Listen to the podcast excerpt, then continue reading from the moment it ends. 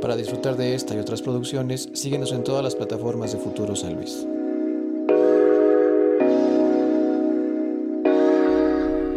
¿Cómo estás, carnal? Excelente. Sí, Excelente. chido, todo chido. Arrancando el sábado. Un poquito desvelados, pero bien. Es costumbre, ¿no? qué chido que estés por acá. Muchas y también qué chido a la banda que decidió dar un clic para checar este contenido. El día de hoy estamos con Epson, con quien consideramos que estamos listos para esta conversación. Excelente. Epson, platicábamos ahorita antes de empezar cuál era la pronunciación y me, me dio risa cómo manejabas como la impresora, pero con F. Pero con F, justamente. ¿De dónde viene Epson? ¿Cómo es, qué, qué, qué, qué proyecto es el que nos propone, nos propone Epson? Ok, perfecto. Eh, bueno, pues el nombre mm, está, está derivado más que nada a una situación eh, pues más personal. Eh, yo desde chavito siempre fui fanático del cine de terror eh, setentero, ochentero, Ok. noventero. Eh, principalmente pues de las películas de Pesadilla en el infierno. Ok. Freddy Krueger. Entonces, eh, pues yo, desde morrito decía, yo, yo quiero ser el hijo de Freddy. Entonces de ahí como que tomé eh, ambas palabras este, en inglés y pues hice como una abreviación. Perfecto. Freddy's Son. es un juego de palabras. Exactamente. ¿Viste Stranger Things la última? Fíjate que le estoy viendo. ¿Qué está apareciendo? Excelente. Es Digo, por la mucha- referencia de- Mucha referencia Pesadilla en el infierno. De los Mucha. Slayers de los 80. Súper, súper. Oye, carnal, ¿y tu proyecto es musical? Ujú. Estamos... Está muy enfocado... Me llama mucho la atención porque sí, sí lo estuve checando.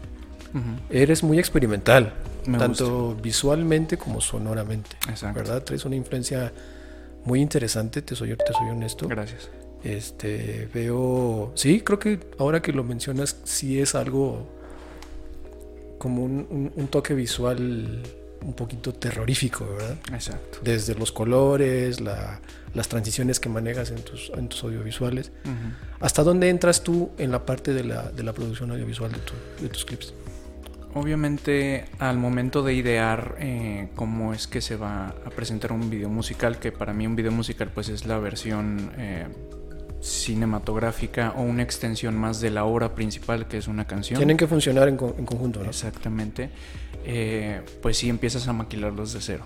Eh, desde de, de qué estás hablando, si estás manejando una metáfora, eh, qué tipo de metáfora estás, estás empleando, eh, a dónde estás transportando o dónde quieres que el público se sienta eh, ubicado.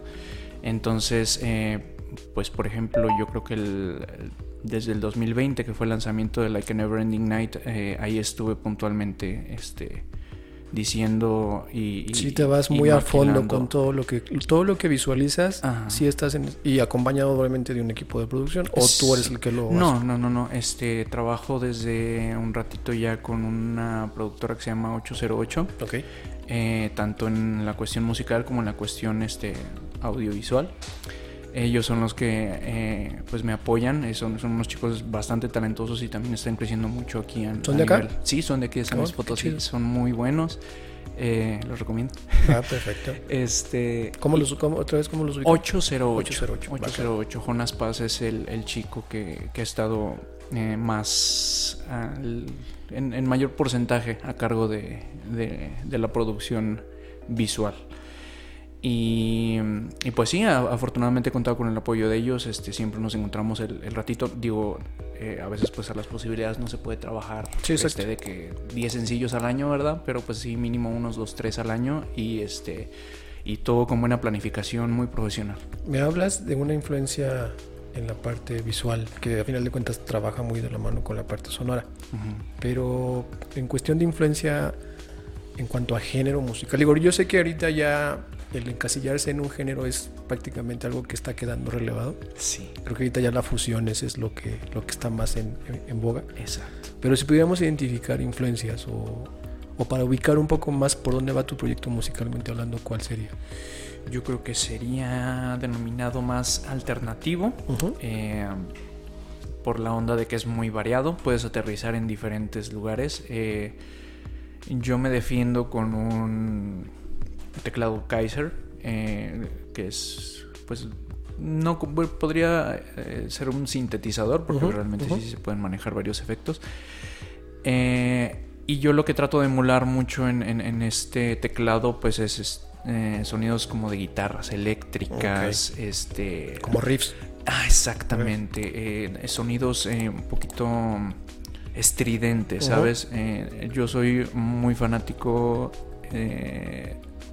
del rock industrial, power rock que, que salió por ahí a finales de, bueno, a mediados de los 90, finales, principios de los 2000, eh, Nine Inch Nails, Marilyn Manson, eh, Korn.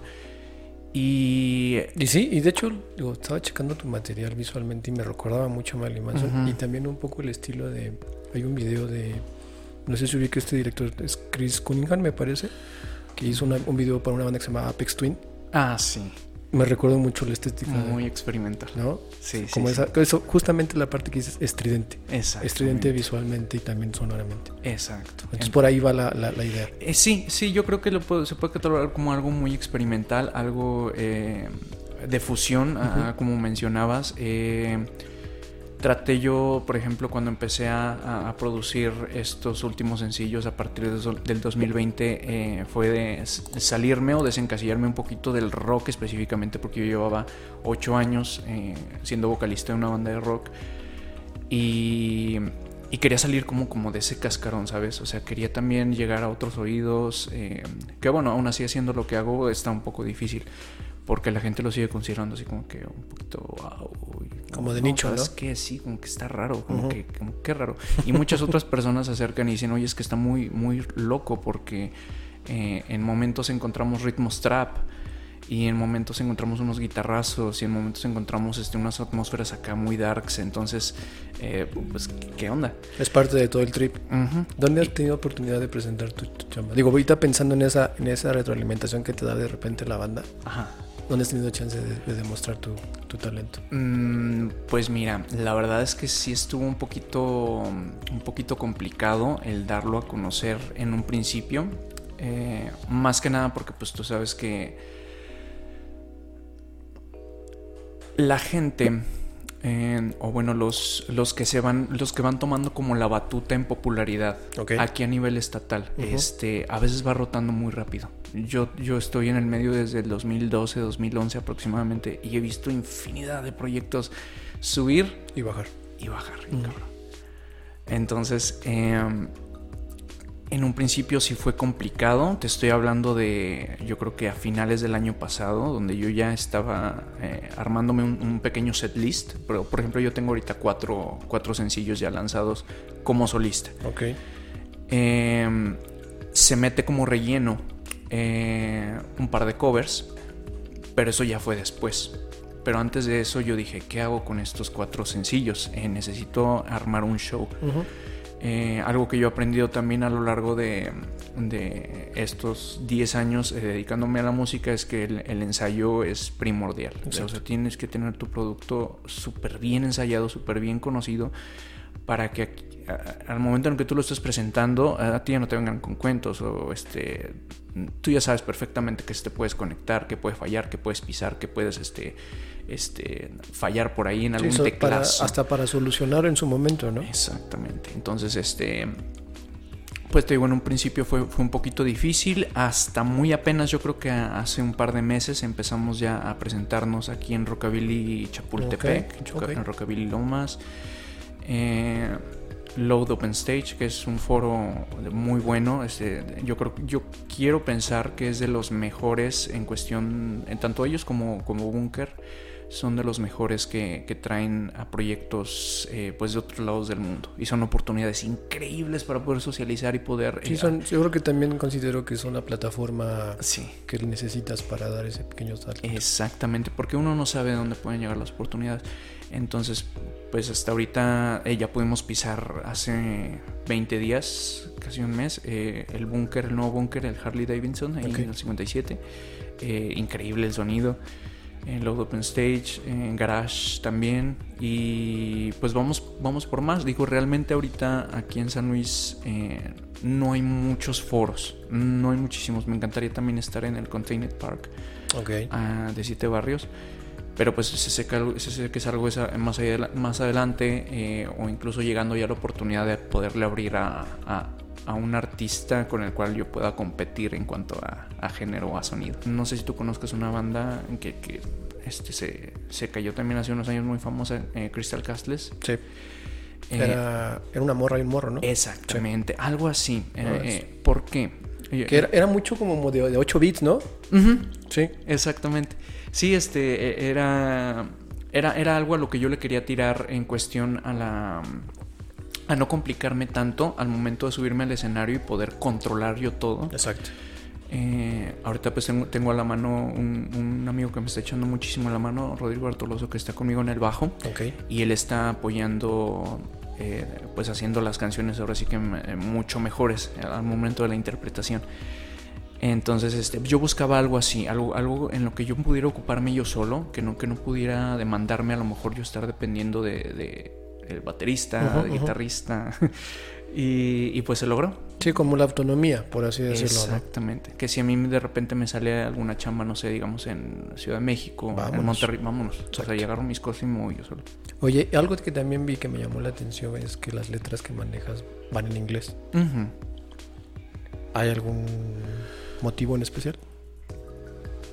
Yo creo que desde muy chiquito, eh, como, como, también ya lo he comentado eh, anteriormente, eh, las influencias que a mí me, me, me, metieron mis papás, este, pues fue mucho rock ochentero. Okay. Y tú sabes que lo más popular pues fue de, de allá del gabacho o europeos. Entonces eh, me empapé mucho de eso. Mm, viví en Estados Unidos por muy poquito tiempo, o sea, uh -huh. ni un año tampoco es como que allá yo aprendí inglés allá. No comprende. Exacto, exacto, sí, sí me tocó batallar mucho tiempo allá. Este, pero el idioma inglés se me hace muchísimo más sencillo a la hora de rimar, muchísimo más, eh, much, muchísimo menos complicado. Y tú sabes que pues, se ocupan mucho menos palabras como para poder otorgar un mensaje, ¿sabes? Entonces, eh, con eso y aparte... Eh, pues todo, todo el, el, el, oído que yo traía, no sé, de series de televisión, películas y todo eso, pues ya te va haciendo como que un, un, una comodidad con el idioma. Sí, no, y, y, la pregunta va justamente por eso, porque yo también considero que el, el idioma inglés es muy rítmico en ese uh -huh. sentido, y más en el, volvemos a lo mismo, no quiero caer en géneros, pero el estilo de la música que estás generando tú, se da mucha esa esa practicidad con ese tipo de, de, de entonaciones y de vocales, Exacto. creo que acomodan bastante bien. Y sobre la cuestión de la lírica, Okay. ¿De qué te late hablar? ¿De qué me late hablar? Eh, te mencionaba que soy a veces muy metafórico. Uh -huh.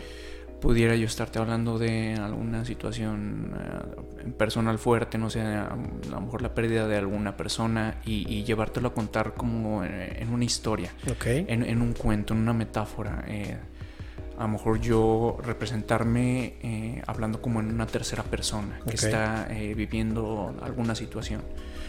Por sí, como jugar con alter egos y demás. Exactamente. Eh, contar historias también. Eh, yo creo que es, es, es, bonito con, conectar de esa manera y, y, expresarte no de la manera convencional. Eh, a veces el ser muy directo yo creo que es muy bueno. Uh -huh. para mí me gustan mucho los rompecabezas. Okay. Me gustan mucho los juegos de palabra. Me gusta mucho eh, que la gente también se tenga a pensar y, y, diga, ay, pues bueno, o sea, está hablando de esto, pero eh, a lo mejor se refiere a otras cosas. O sea, como darle libertad de interpretación. Muchas también. veces también, muchas veces también, porque hay historias que también pueden eh, pues adecuarse. A... Sí, porque dices algo tal cual, pues es eso, ¿no? Uh -huh. En cambio, si manejas esta retórica o estas metáforas, pues también estás jugando también de tener diferentes fines. O sea, a lo mejor yo me refería a el desamor uh -huh. y ahí hubo banda que lo agarró por una parte de formación profesional o Exacto. fracasos laborales, no sé, ¿no? algo así. Exactamente. Qué locochón. Entonces, Exacto. dices que tienes ya en el ambiente musical ya más de 10 años. Aproximadamente, sí. Pero este proyecto tiene más o menos dos. Sí. sí o sea, sí. nació con la pandemia. Sí, sí, fíjate. ¿Qué fue... tal? Qué loco eso. ¿Cómo fue? Eh, la verdad, mm, yo te soy sincero, la pandemia a mí no me pegó. Nada, nada, okay. nada, nada. Yo llevaba antes del 2020, tú sabes que esto empezó a finales del 2019, principios del 2020. Uh -huh, uh -huh yo desde el 2018 yo ya me la pasaba encerrado. Okay. Eh, ¿Por qué? Eh, en ese entonces yo no tenía un trabajo, yo eh, me la pasaba con un muy buen amigo, yo vivía en su casa y me encargaba de cuidar a su nena. Su nena era, pues, era una, una, una, niña pequeña. Uh -huh. Este, entonces, haz de cuenta que yo me la vivía dentro de ese departamento. O sea, tú ya estabas en burbuja. Totalmente, totalmente. Entonces eso te da pie a muchísimas cosas, tanto a retomar ideas que ya tuviste, eh, que, que, ya dejaste a lo mejor por ahí aventadas, este, darles forma, darles un nuevo contexto.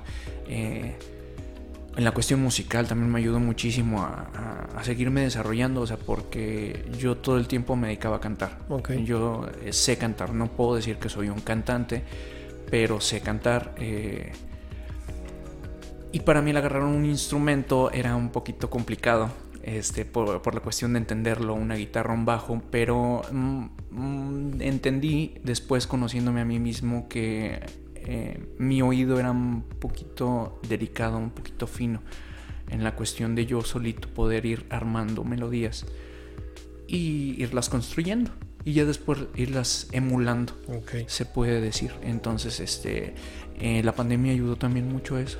Sí, es que, digo, te lo pregunto también porque la banda que nos ha, ha dado el, el, honor de haber estado por acá, la mayor parte, que es banda creativa, uh -huh. así encontró formas. Muchas. De aprovechar ese aislamiento para generar diferentes caminos a llegar a ciertos conocimientos Exacto. o diferentes plataformas para expresar lo que ellos estaban con la necesidad de sacar, ¿no? Uh -huh. O sea, digo, ese es un ejercicio interesante que algo negativo como una pandemia de repente en la parte de creación pues ofertó una, un, nuevo, un nuevo formato, ¿no? Una nueva, un nuevo camino para poder generar. Exactamente. Sí, sí, exactamente. Eh, ayudó mucho. Eh, obviamente el que no hubiera eh, los espacios para poderte ir a presentar, no había un, un motor que, que, que, te dijera, te tienes que acelerar para ya tener listo un show o algo así. No, era algo incierto porque no sabías cuándo iba a terminar. Sí, pasamos de dos semanas a dos años. Ajá. Exactamente, entonces eh, pues dio, dio, mucho paso a eso, a, a, a poder experimentar, a poder este eh, poder revisar eh, qué, funcionaba, qué no funcionaba y poderlo pulir. Prácticamente uh -huh. ya estamos en la última etapa de este 2022. ¿Qué planes traes entre manos? Eh, pues mira, sacamos, bueno, saqué un sencillo en junio, me parece, el último que fue Holiday.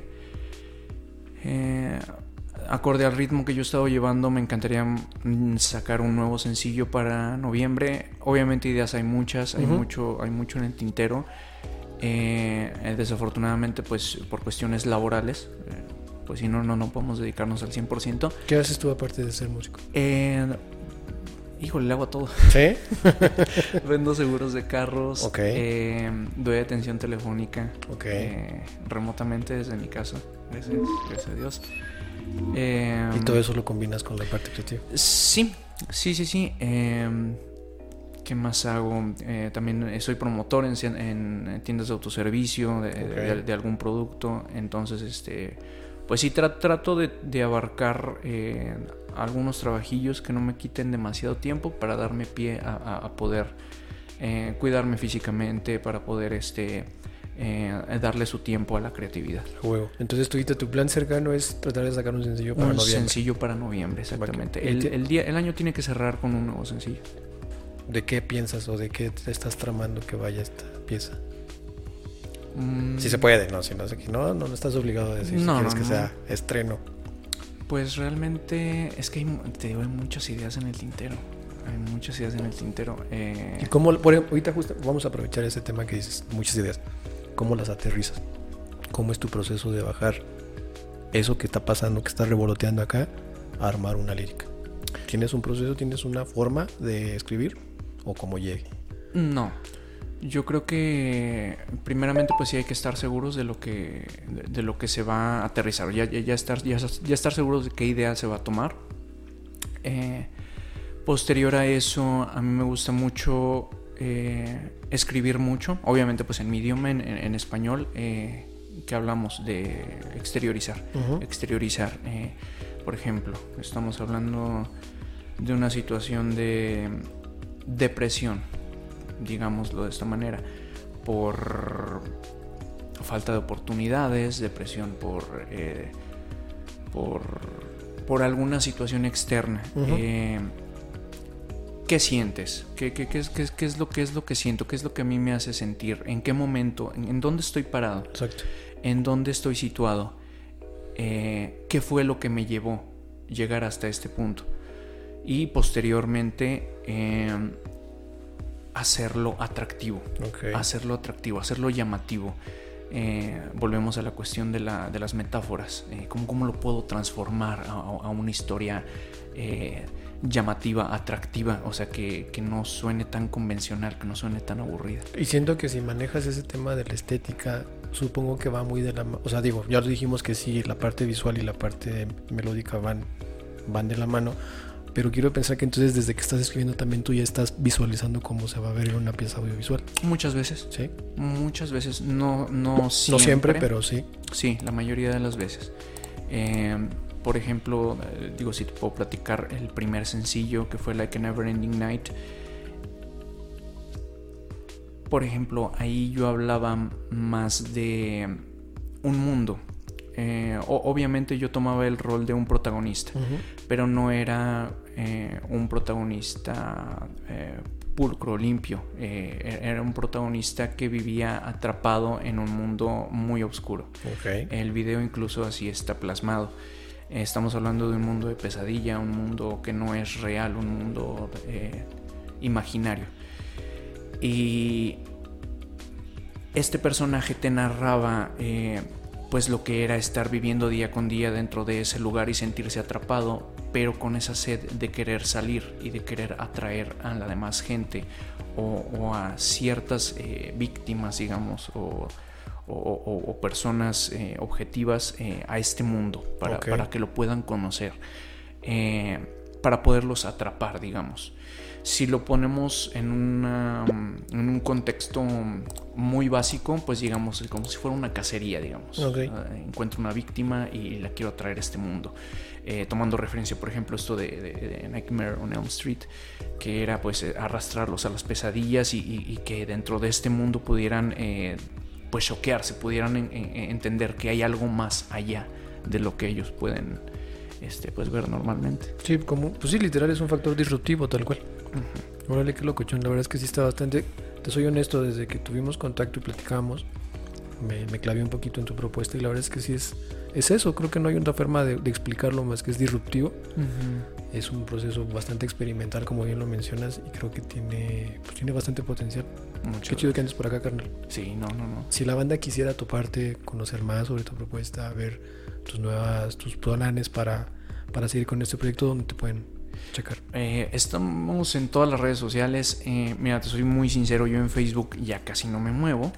Tenemos página de Facebook, pero de todas maneras este, lo que se comparte en Instagram, que es la página donde estamos más activos, eh, se comparte también en Facebook. Entonces pueden encontrarnos en Facebook como Epson, tal cual así en mayúsculas.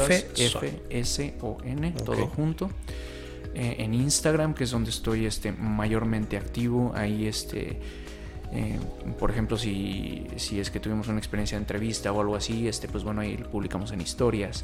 Eh, normalmente en el feed, en, el contenido, pues ya eh, lo dedico más a, a, alguna presentación, algún video ya editado, ya este, para, para que el público pueda conocer este, qué es lo que se está presentando en un show en vivo. Eh, estamos en todas las plataformas digitales, estamos en Spotify, estamos en Deezer, estamos en Apple Music, estamos en Amazon Music, en cualquiera donde nos, gusten eh, buscar, Epson.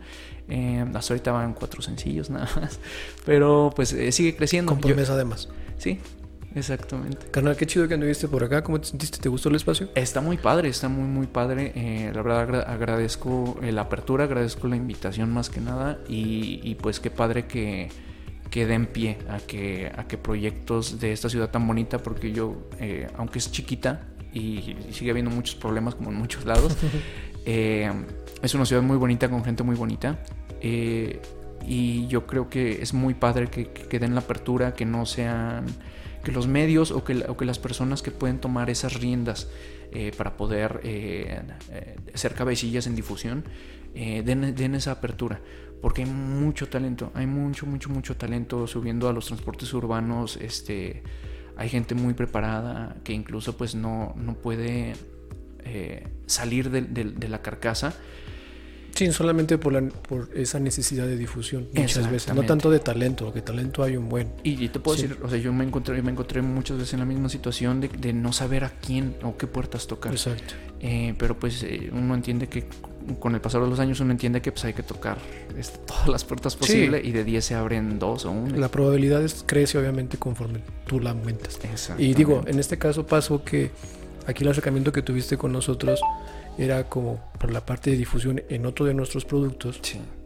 pero cuando vimos tu propuesta la verdad es que nos, no- nos gustó bastante y dijimos, ¿por qué no, no solamente darle esa difusión? Digo, no es por demeritar, pero que en tiempos de exposición es mucho más chica. A decir, oye, mejor, pues, ¿por qué no te lanzas acá y platicamos más a fondo sobre tu propuesta? Para que la banda te conozca, porque sí vale la pena productos como el tuyo y como los demás creadores que han estado con acá con nosotros, Gracias. vale la pena conocerlos y muchas veces nada más es justamente eso lo que se necesita. Exactamente. Viejo, un gustazo que por acá. Igualmente. Carnal, también a la banda que decidió dar un clic para, este, para checar este contenido. Síganos en todas nuestras plataformas como Futuro San Luis, donde estamos dando difusión a todo este tipo de proyectos y de banda que realmente vale la pena conocer. Y pues sin nada más que decir, nos vemos la que sigue.